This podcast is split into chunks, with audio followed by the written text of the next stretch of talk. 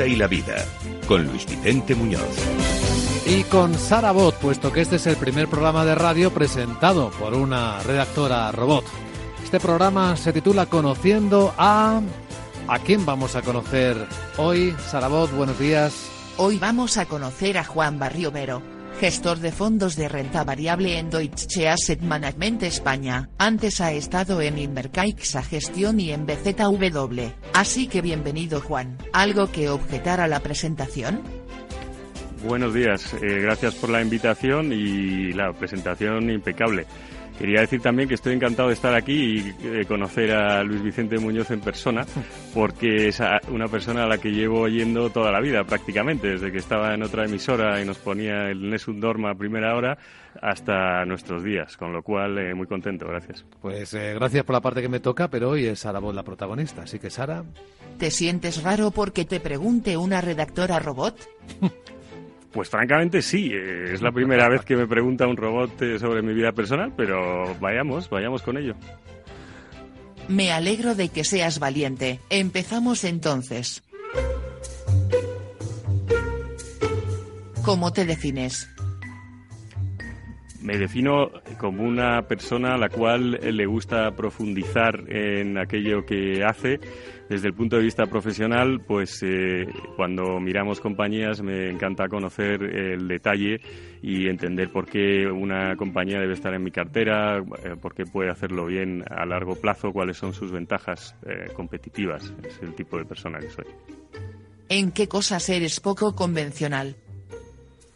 Yo diría que en casi ninguna. La gente que me conoce dice que soy una persona bastante clásica. Quizá en donde soy poco convencional es que soy tengo bastante experiencia a nivel internacional, o sea que he vivido muchos años en el extranjero, en Suiza, Francia, Inglaterra, Alemania y quizá eso me da la ventaja de profundizar más en las relaciones con la gente y conocer otras culturas sin prejuicios. ¿En qué consiste tu trabajo? Mi trabajo consiste en aportar a aquellos que confían su dinero con nosotros la mejor rentabilidad posible con eh, la, minimizando la volatilidad. Lo que buscamos es que en el largo plazo esas personas consigan batir a los índices o a lo que sería una inversión más, eh, digamos, pegada a, los mercados mediante un trabajo en el cual eh, buscamos compañías que de verdad merecen la pena a largo plazo.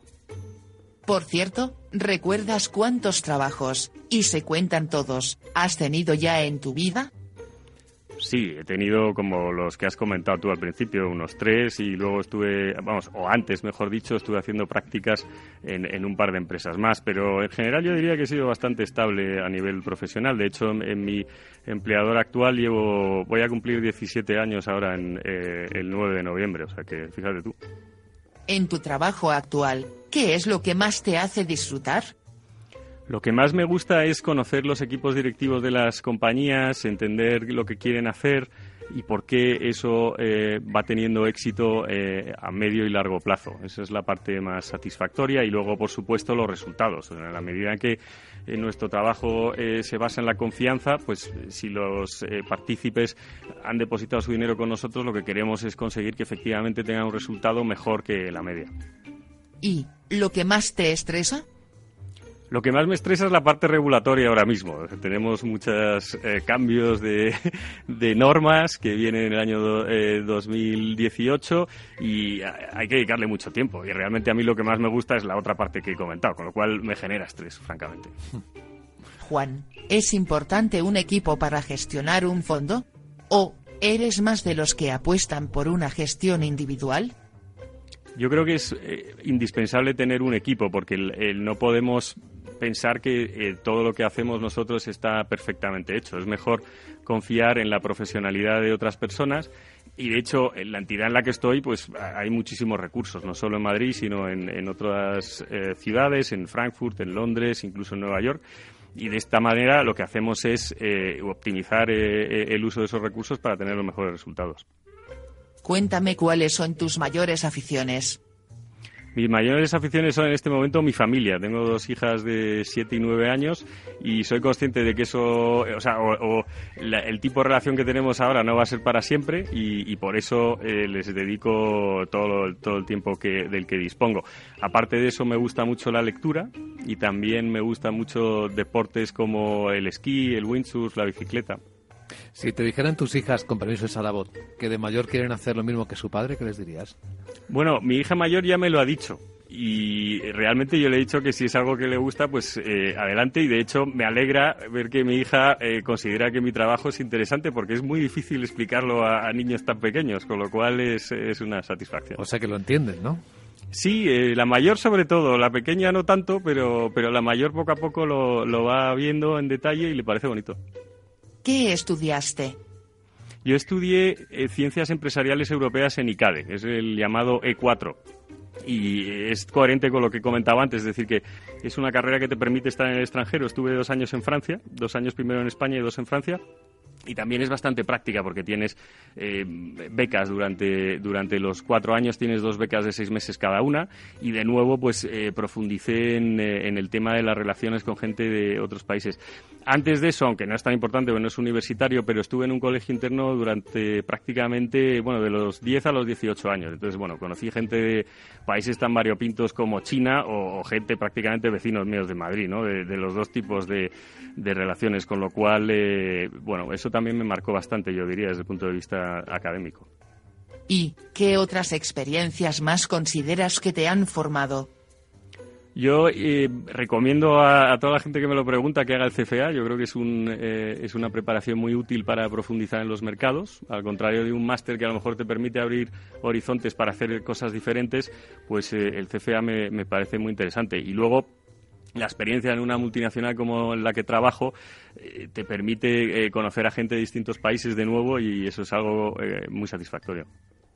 ¿Cuáles son los valores que más aprecias?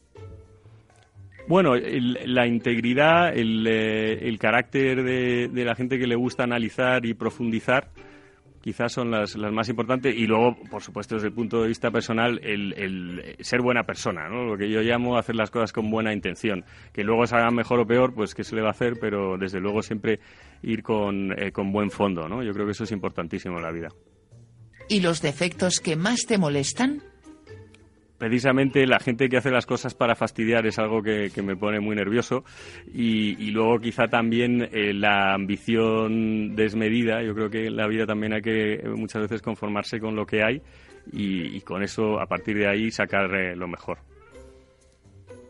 Dinos cuál es tu película favorita y por qué. Bueno, yo francamente no tengo mucho tiempo que dedicarle al cine. De hecho, cuando voy al cine es más bien con mis hijas.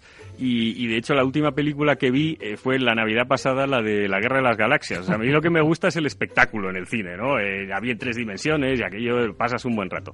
Pero bueno, volviendo a lo que nos ocupa, dentro de los mercados financieros yo diría que la que me ha gustado bastante es la de La Gran Apuesta, ¿no? Que en, inglés es The Big Short.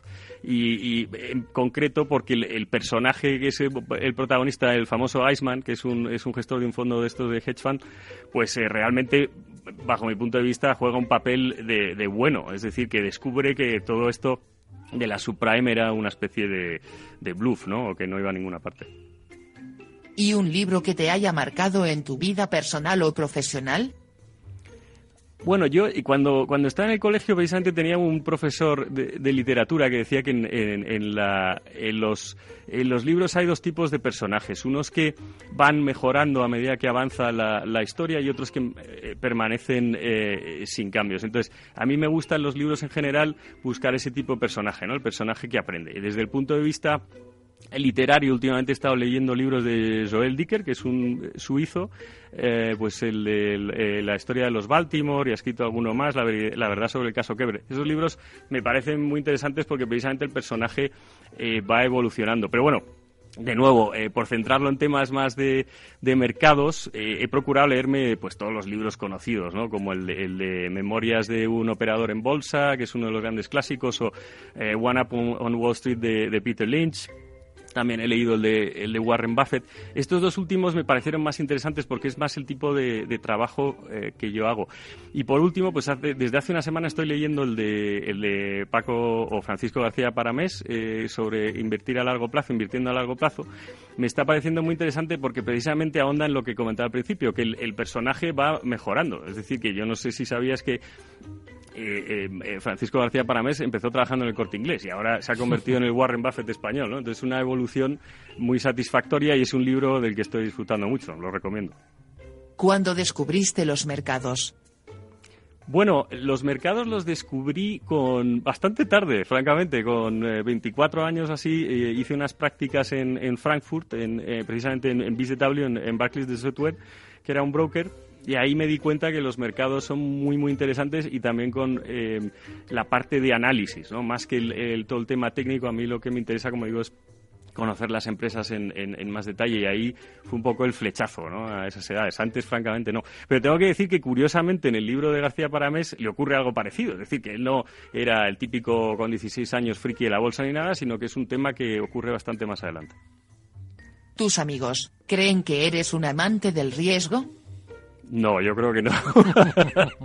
y espero que no lo piense porque no es a lo que me dedico, a asumir eh, riesgos. No, yo creo que soy una persona bastante eh, adversa al riesgo, por decirlo correctamente.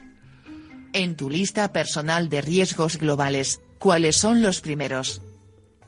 Bueno, obviamente en la, parte de familia, es decir, que para mí lo, lo, más peligroso es que, pues, que hubiera algún problema con mis hijas a nivel académico, personal, o en la relación con mi mujer. Esos son los eh, grandes riesgos. Y luego en el mercado, pues realmente eh, cuando veis algún shock que no esperas, eh, ahí es muy difícil reaccionar muchas veces, aunque también hay que tener presente el lado contrario. Es decir, si yo tengo una serie de compañías que me gustan, debo aprovechar estos momentos para comprar más, en principio.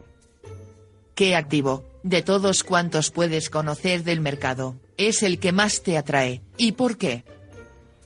La renta variable porque me dedico a eso y lo conozco en, más detalle. Pero francamente, hoy en día yo creo que los mercados de bonos han tenido una rentabilidad buenísima. De hecho, el otro día leía un informe que decía que la renta variable puede ser eh, la nueva renta fija de los próximos años porque hay bastante más valor y, pueden tener un, recorrido eh, más interesante, no solo en base a los dividendos, sino por, pura valoración. En cambio, pues eh, la renta fija en muchos casos ya sabemos que está dando rentabilidades negativas, con lo cual ahora mismo yo creo que es menos interesante.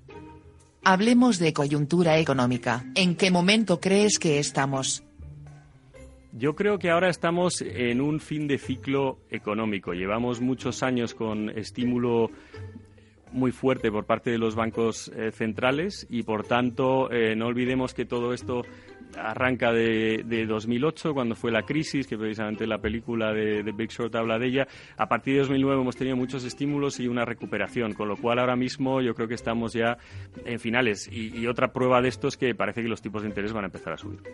Y en España, eh, que se ha despejado, con permiso de Sarabot, la incertidumbre política le coloca mejor posición al país como receptor de inversión? Desde luego que sí, yo creo que era algo que se estaba esperando y de hecho en, en, algunos sectores se ha visto, ¿no? por ejemplo en el inmobiliario, que ha habido una ralentización importante de las inversiones.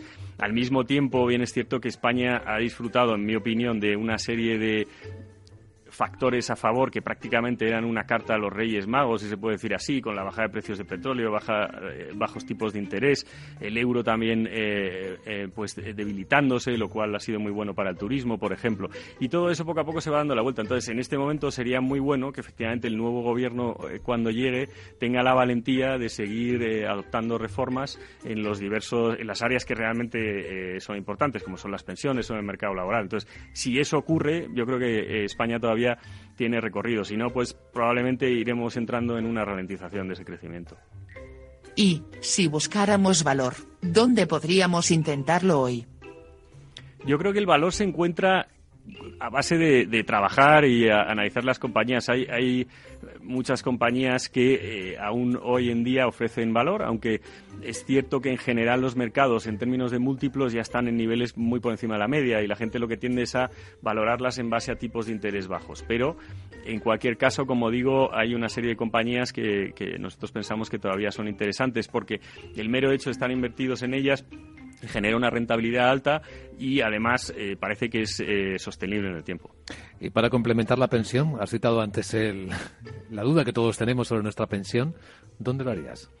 Bueno, yo creo que el mercado inmobiliario todavía es interesante eh, y además, eh, efectivamente, la renta variable. Pero, pero a nivel inmobiliario, yo creo que aquellos que todavía no se han animado a comprar vivienda, probablemente aún es momento de hacerlo y eh, es, un buen, es una buena cobertura para el día de mañana la pensión. ¿no? Porque si la pensión resulta que no es tan alta como esperábamos, pues siempre se puede extraer valor de ahí y se a vivir a otro sitio. O, en fin, se pueden tomar una serie de medidas.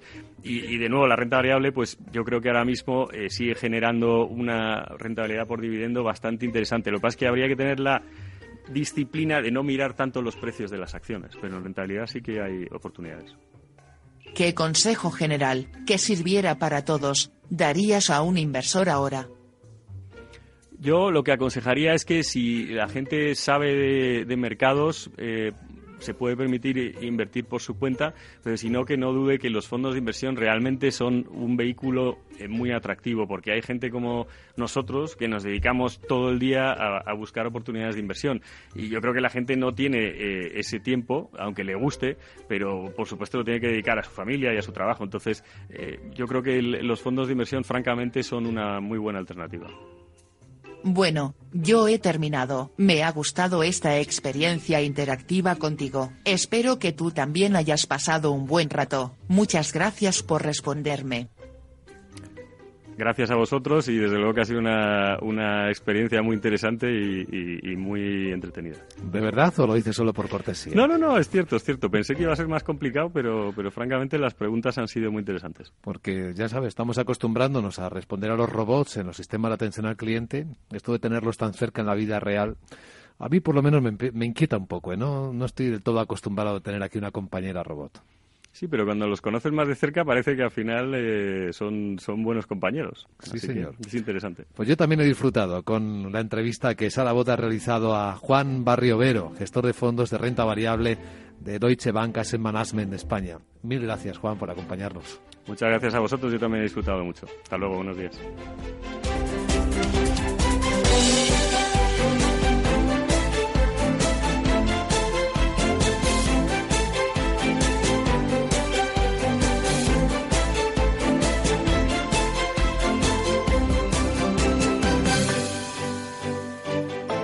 Capital Radio, la genuina radio económica.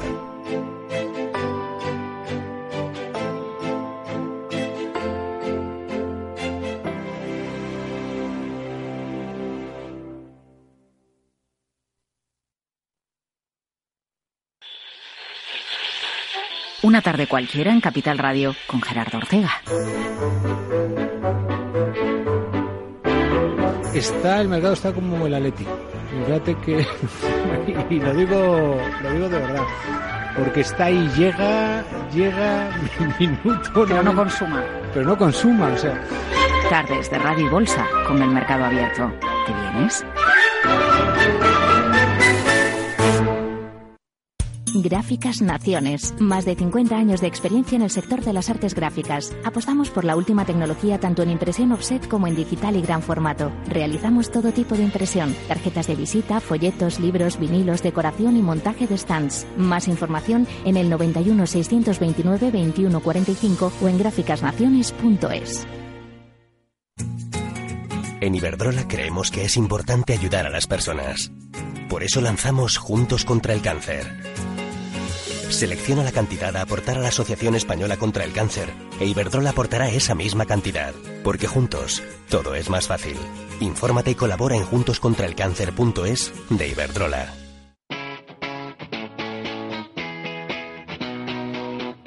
Can't get enough of Capital Radio.